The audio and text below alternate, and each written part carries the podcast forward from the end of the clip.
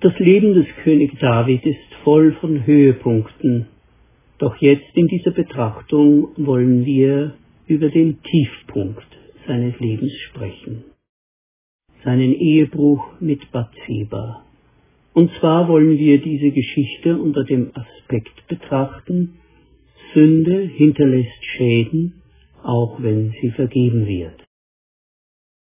Wir hören eine Zusammenfassung der Geschichte aus Kapitel 11 und 12. Um die Zeit, wenn die Könige in den Krieg ziehen, schickte David Joab mit seinen Kriegsleuten und dazu das ganze Heer Israels in den Kampf. David selbst blieb in Jerusalem.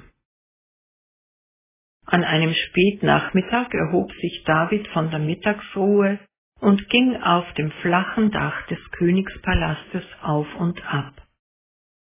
Da sah er im Hof des Nachbarhauses eine Frau, die gerade badete. Sie war sehr schön. David ließ einen Diener kommen und erkundigte sich, wer sie sei. Man sagte ihm, das ist doch Bathseba, die Frau des Hethiters Uriah. David schickte Boten hin und ließ sie holen. Sie kam zu ihm und er schlief mit ihr. Die Frau wurde schwanger und ließ David ausrichten, ich bin schwanger geworden. Da sandte er einen Boten zu Joab mit dem Befehl, schick mir den Hethiter Uriah her. Und Joab schickte ihn zu David. Als Uriah kam, sagte David zu ihm, Geh jetzt nach Hause und ruh dich aus. Doch Uriah ging nicht in sein Haus, sondern übernachtete mit den anderen Dienern seines Herrn am Tor des Königspalastes und erklärte, die Männer Israels und Judas stehen im Feld, und auch die Bundeslade hat nur ein Zeltdach über sich.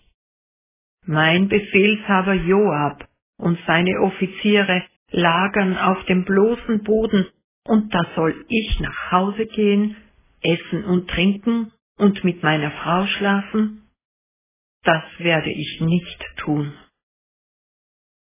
Am nächsten Morgen schrieb David einen Brief an Joab. Darin stand, Stellt Uriah in die vorderste Linie, wo der Kampf am härtesten ist.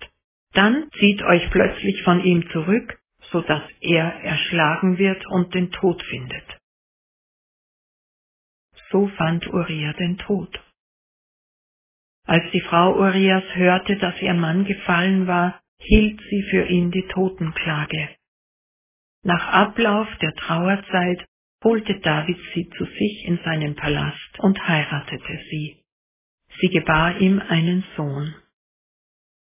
Doch dem Herrn missfiel, was David getan hatte, und er sandte den Propheten Nathan zu David.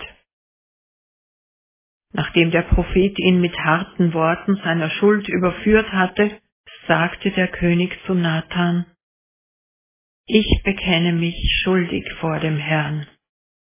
Nathan erwiderte, Auch wenn der Herr über deine Schuld hinwegsieht und du nicht sterben musst, der Sohn, den dir Bathseba geboren hat, muss sterben, weil du mit deiner Untat den Herrn verhöhnt hast.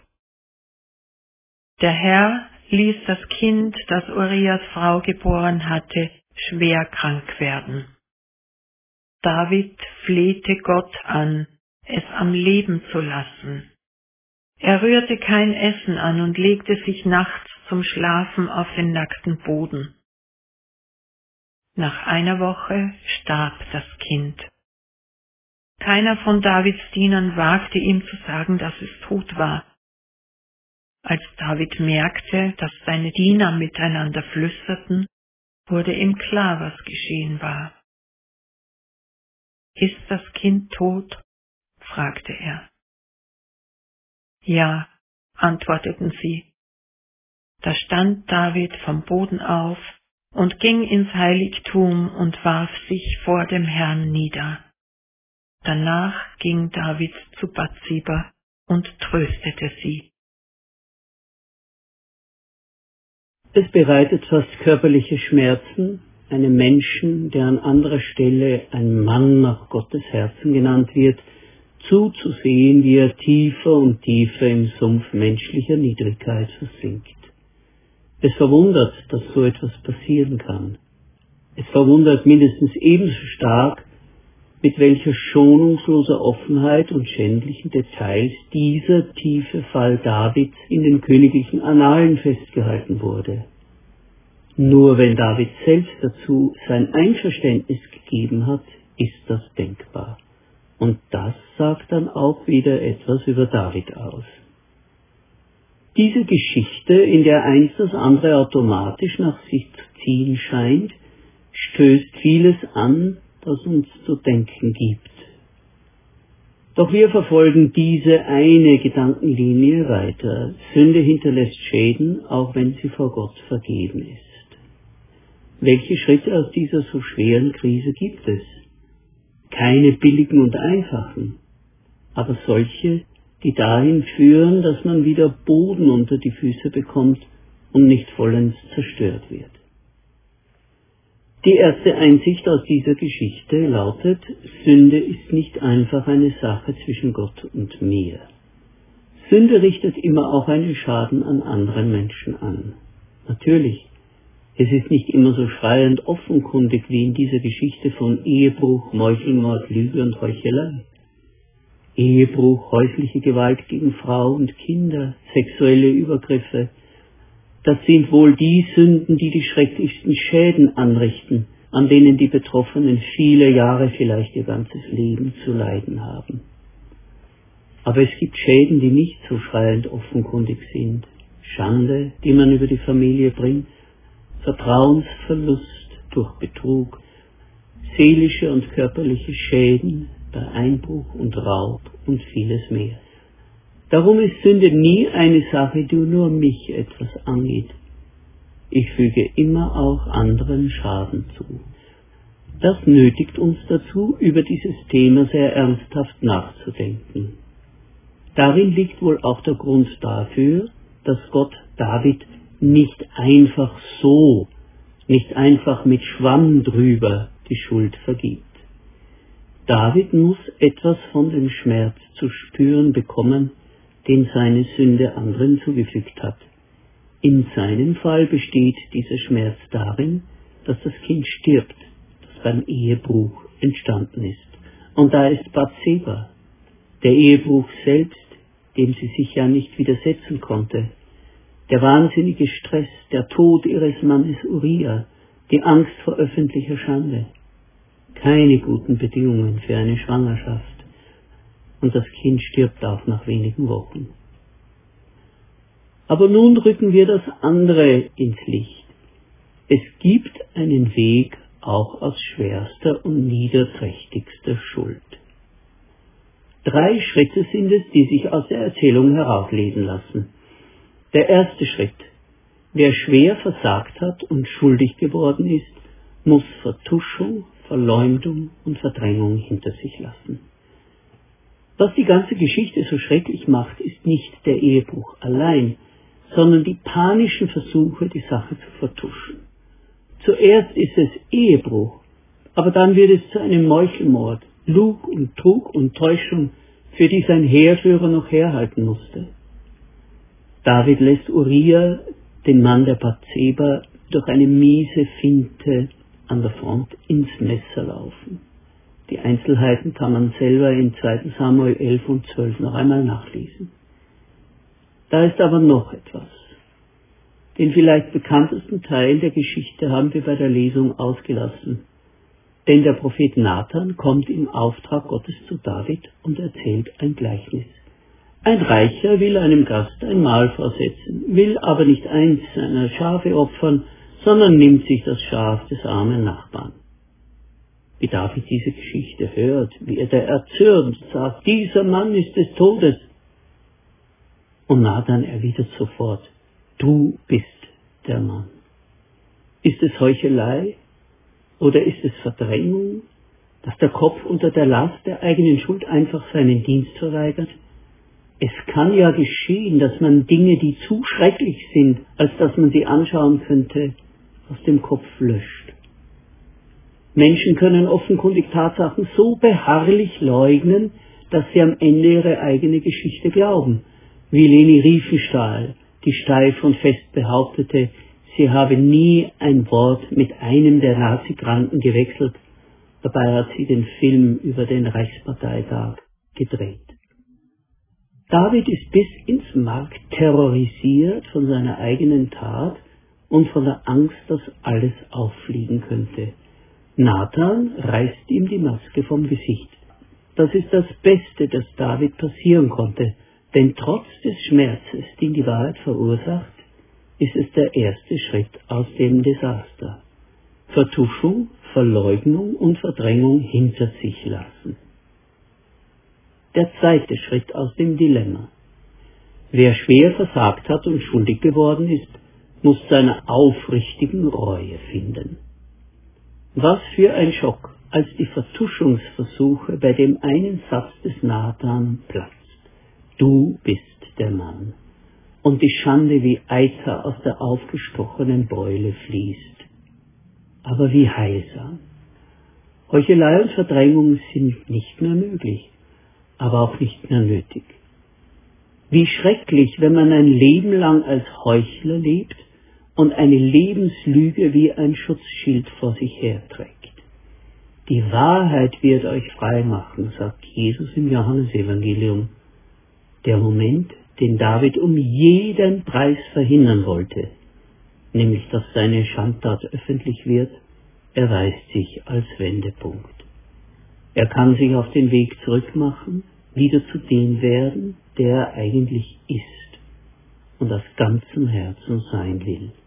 In Psalm 51 sind die Worte seiner aufrichtigen Reue überliefert. Ein Psalm Davids, als der Prophet Nathan zu ihm kam, nachdem er zu Bathseba eingegangen war. Gott, sei mir gnädig nach deiner Güte und tilge meine Sünden nach deiner großen Barmherzigkeit, denn ich erkenne meine Missetat und meine Sünde ist immer vor mir. Schaffe in mir, Gott, ein reines Herz und gib mir einen neuen, beständigen Geist. Verwirf mich nicht vor deinem Angesicht und nimm deinen Heiligen Geist nicht von mir.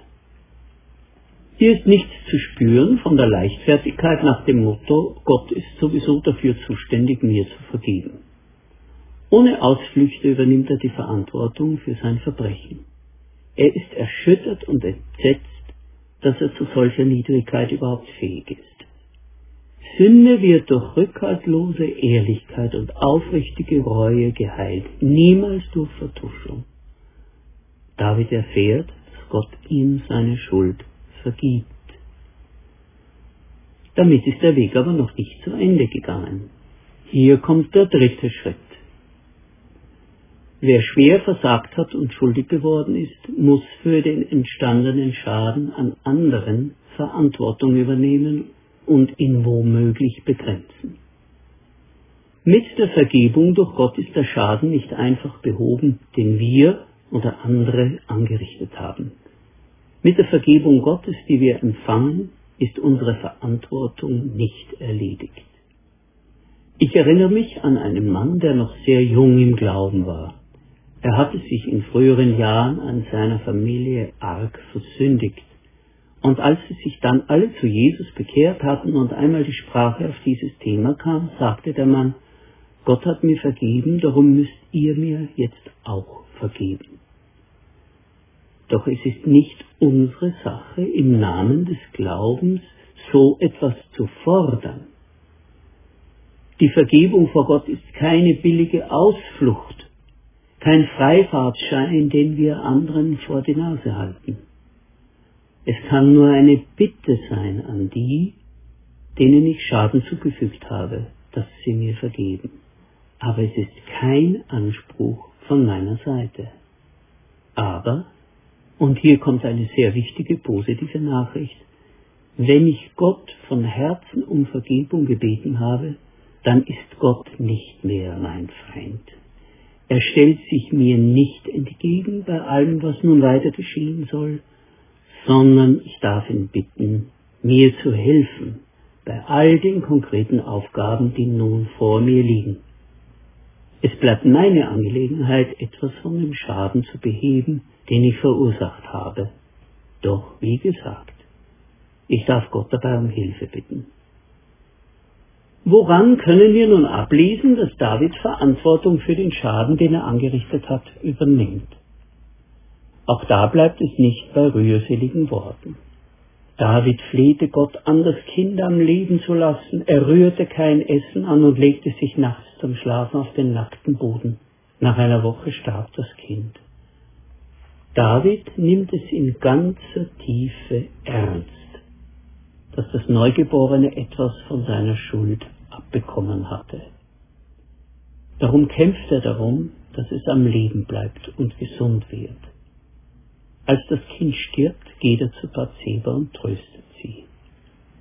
Er tut sich nicht selber leid, sondern versteht, wie schrecklich das alles für Bathseba war und wie sie trauert und um ihr Kind weint.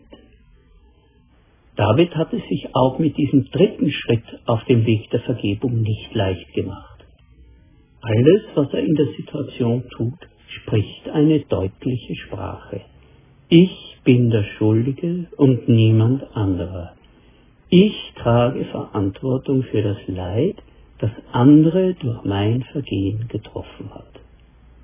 Bei Gott und mit Gott brauche ich gar nicht erst versuchen, leichtfertig mit dem Schaden meiner Schuld umzugehen. Aber in aller Bescheidenheit darf ich wissen, dass wenn ich aufrichtig seine Vergebung suche, wird er wieder mein Freund sein und mir Weisheit und Gelingen geben, den Schaden einzugrenzen und hoffentlich auch Vergebung von meinen Mitmenschen zu bekommen.